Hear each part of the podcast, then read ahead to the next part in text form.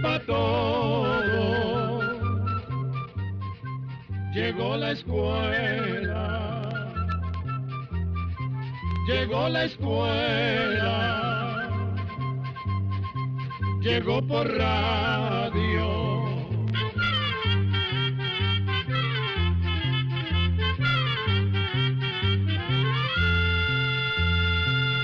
El Instituto Centroamericano de Extensión de la Cultura, ICQ, presenta su programa Oigamos la Respuesta. La charla de hoy se trata del autismo y dice así. Algunos niños nacen con una condición especial que les dificulta la comunicación con los demás y les hace comprender el mundo que les rodea de un modo muy particular. Se trata del autismo, una condición poco conocida y que generalmente los padres no saben cómo enfrentar.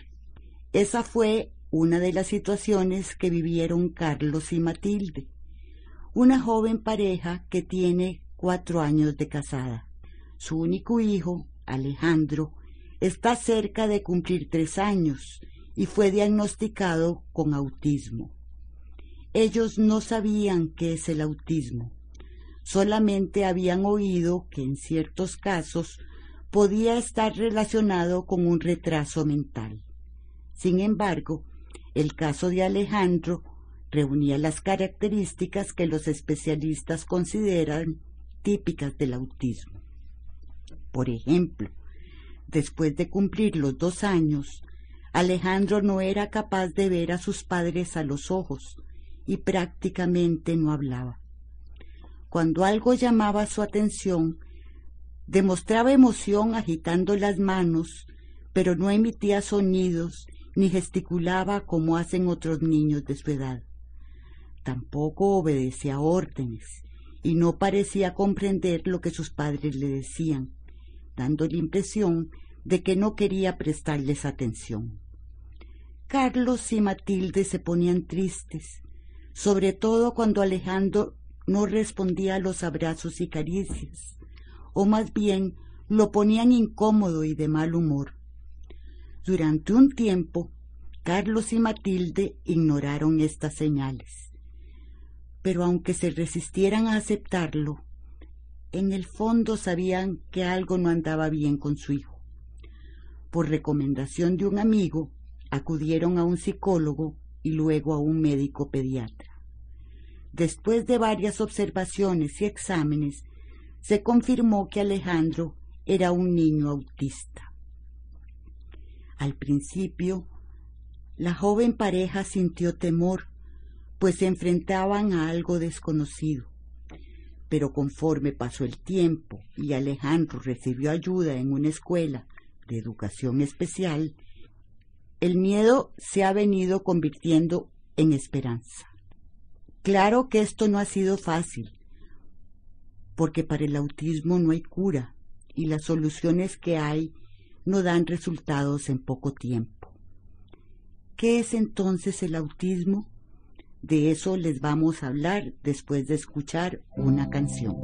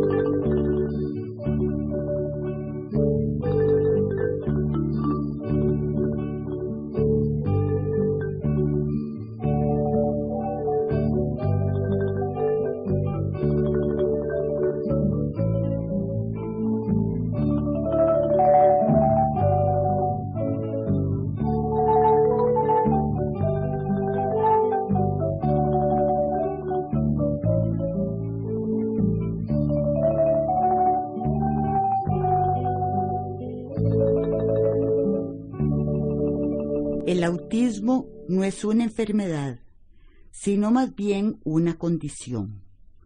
No se sabe exactamente qué lo causa, pero parece ser ocasionado porque el cerebro y el sistema nervioso de las personas autistas funcionan de una manera distinta. Esta condición se trae de nacimiento, pero se empieza a manifestar como a los dos años de edad.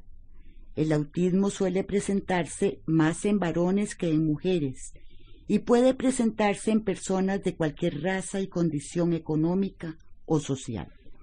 Generalmente entre las primeras señales que se notan están la poca capacidad del niño para fijar su mirada o ver a los ojos de los demás. También demuestran poco interés o curiosidad en lo que sucede a su alrededor y pareciera no escuchar lo que les dicen. Y rara vez hablan y tampoco se comunican por medio de gestos y sonrisas.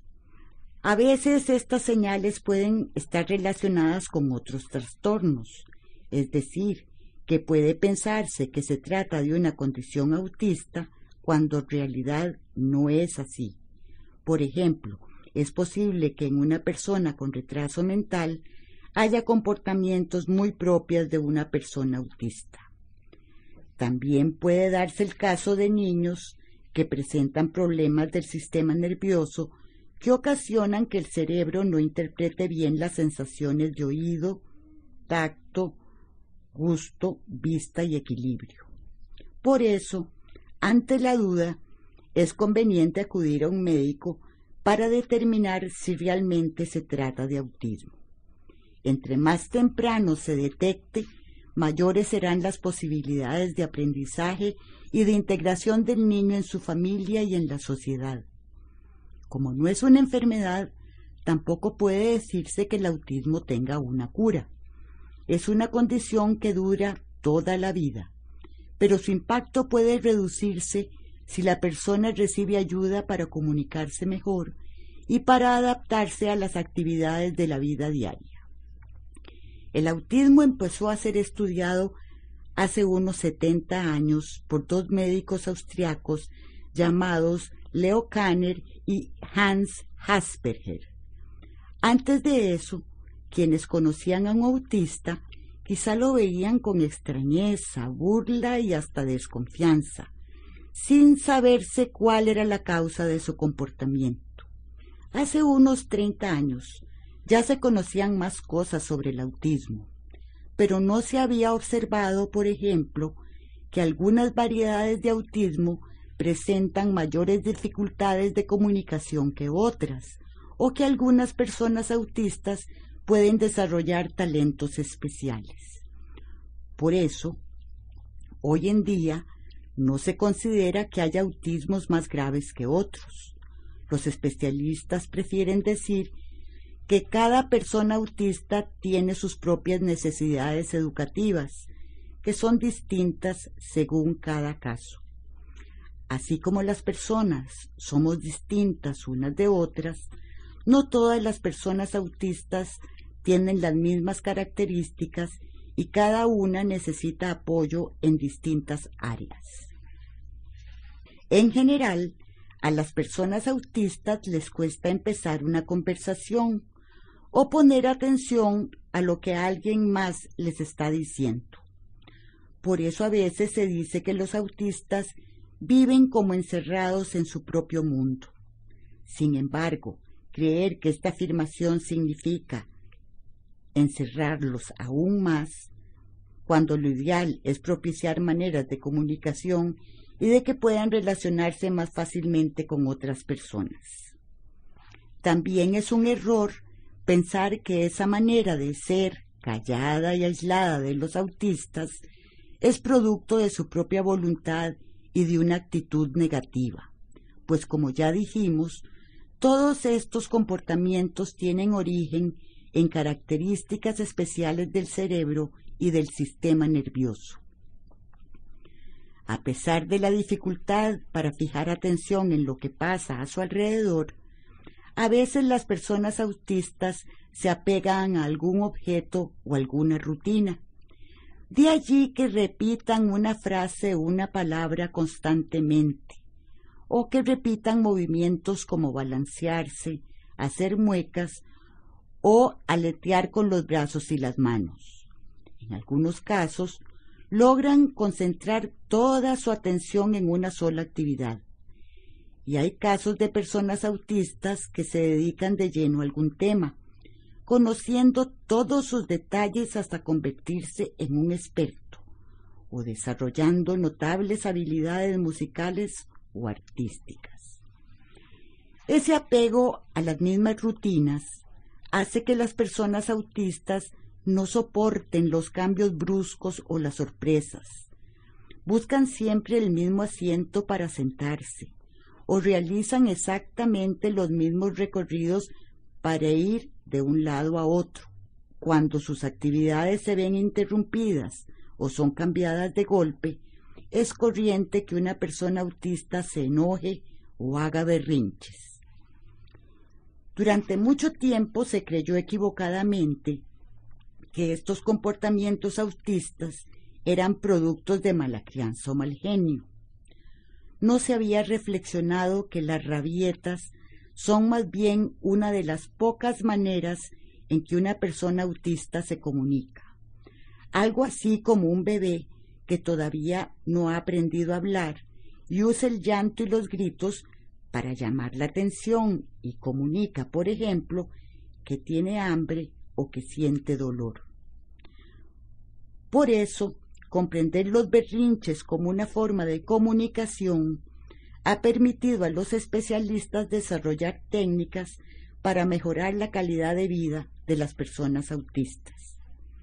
Otra característica de los autistas es que tienden a rehuir o evitar el contacto físico. Por eso, a un niño autista probablemente no le guste ser abrazado o recibir cariños. Esa particularidad sigue siendo difícil de asimilar para los padres, que a menudo se sienten culpables por suponer que quizá la falta de amor ocasionó ese comportamiento en sus hijos. ¿A quién no le emociona que un niño reaccione con risas o gestos cuando lo abrazamos? Lo curioso es que el autismo interfiere con la reacción, pero no con la emoción, pues por dentro una persona autista realmente quisiera recibir abrazos y muestras de afecto. Alejandro, el niño de quien hablamos al comenzar esta charla, ahora recibe la ayuda de una maestra de educación especial. Poco a poco se irán desarrollando sus capacidades de atención y comunicación que hasta entonces habían estado estancadas. Una parte fundamental de este trabajo es lo que los especialistas conocen como técnicas de modificación de conducta. Estas técnicas preparan al niño para que aprenda reglas de comportamiento, sea más flexible con los cambios y no se impaciente cuando las cosas no salen como él quiere. Es una combinación que inculca normas de disciplina y a la vez promueve la motivación del niño para que se sienta cómodo en situaciones que antes le resultaban intolerables. El trabajo con un niño autista es un proceso que lleva tiempo y requiere mucha constancia, pero existen muchas posibilidades de que Alejandro se integre más adelante a la escuela y aprenda a compartir y a jugar con sus compañeros, como la mayoría de los niños.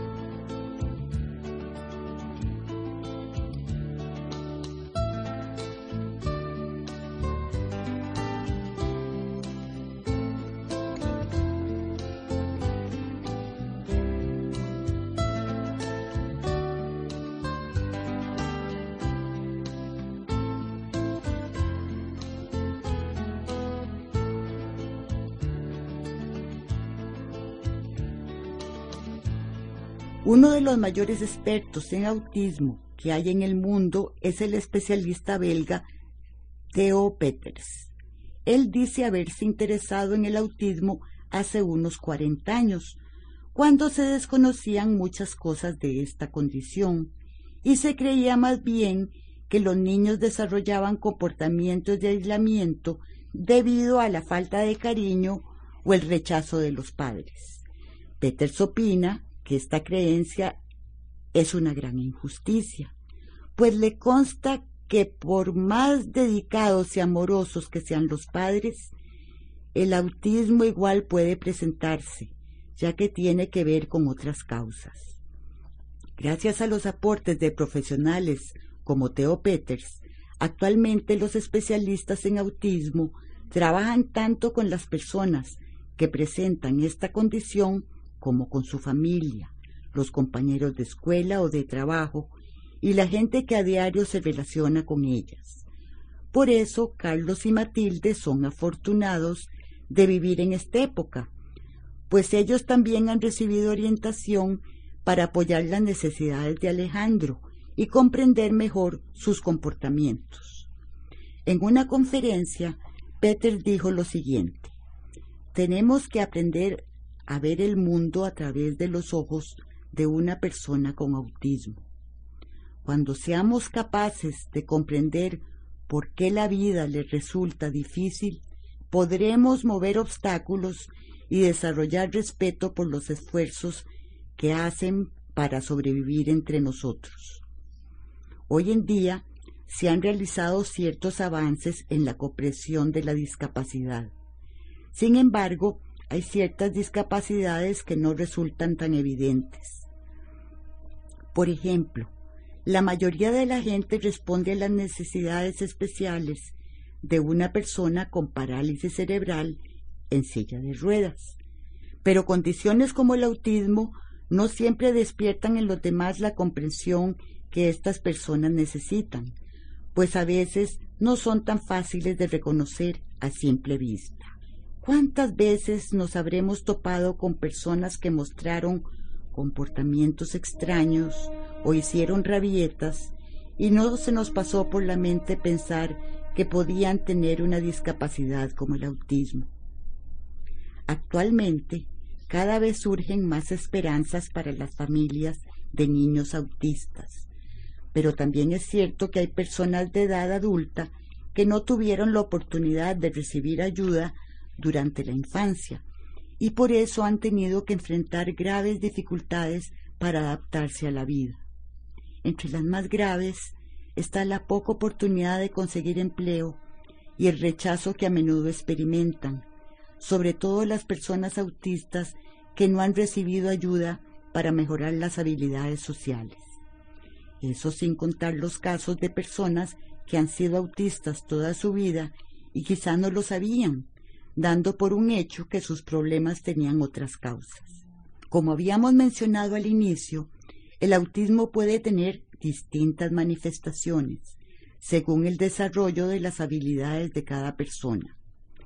Hay adultos autistas que trabajan, estudian y pueden cuidar de sí mismos, pero también hay casos de personas que necesitan de apoyo constante y que no llegan a ser tan independientes aunque se sigue considerando una discapacidad, lo bueno es que el autismo cada vez es menos percibido como algo vergonzoso o desalentador.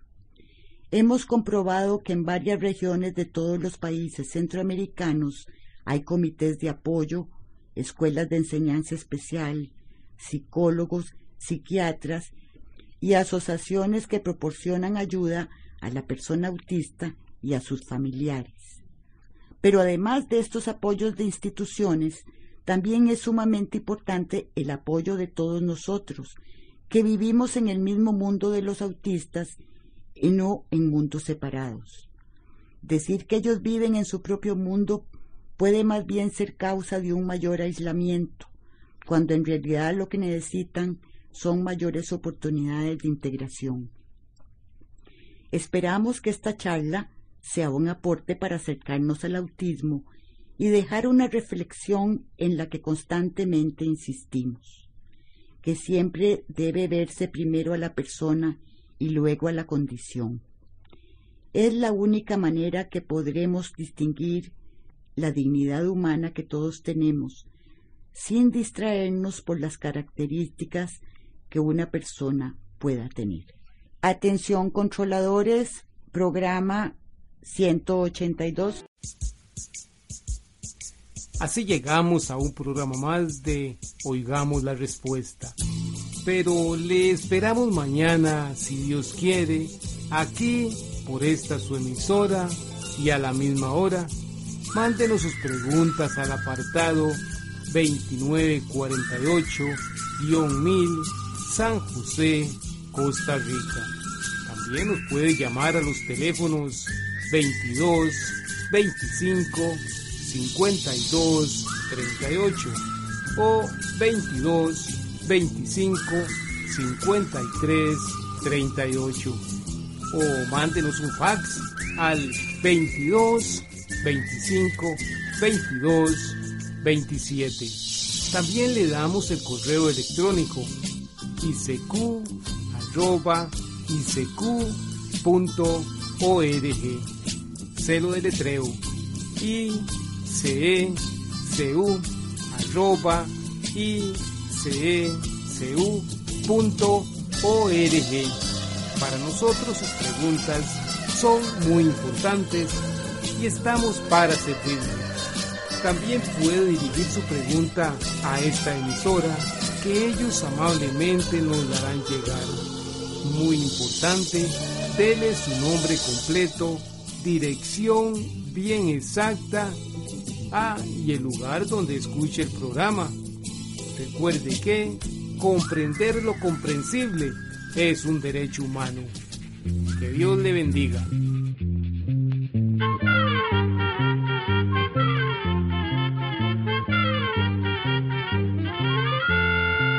Llegó el momento despedirnos. Se va a la escuela, se va cantando